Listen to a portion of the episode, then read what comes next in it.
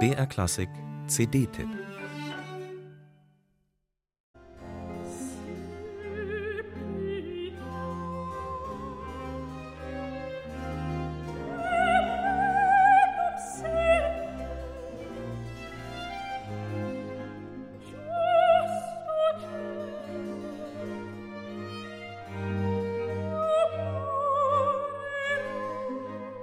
Spüren Sie das auch, wie es leicht am Rücken kribbelt? Gänsehaut.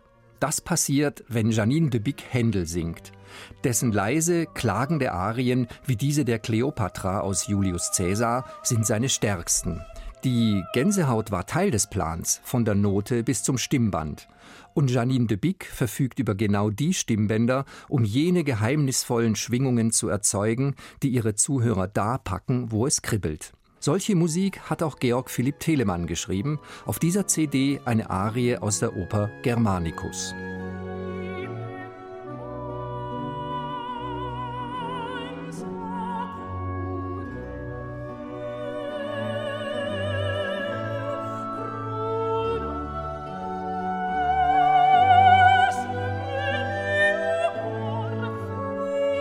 Diese Fokussierung, diese exakte Stimmführung und Tongebung sind das Fundament der Kunst der Janine de Bic.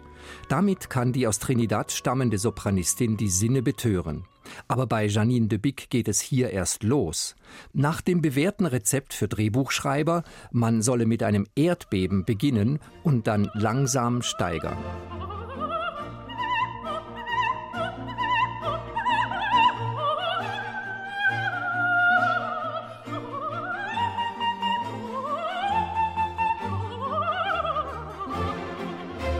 Koloraturen, im Barock das Salz in der Suppe. Die Kleopatra des Händel-Zeitgenossen Karl Heinrich Graun.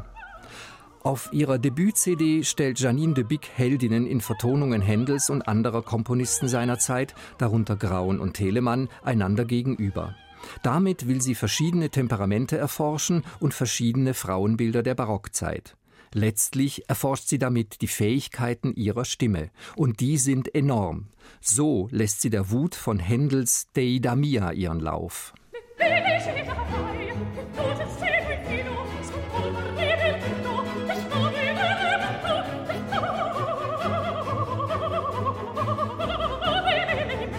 Mit ihrer Debüt-CD empfiehlt sich Janine de Bic als die dramatische Barocksängerin der Stunde. Ihre Stimme ist beseelt von einem felsenfesten Timbre, das in jeder Lage präsent ist. Stimmsitz und Intonation sind so sicher, dass sie fast kein Vibrato braucht und dabei aus dem Stand eine gewaltige Energie entfalten kann. Volle, quicklebendige Unterstützung kommt vom Concerto Köln unter Luca Quintavalli. Ein weiteres Plus dieses faszinierenden Albums.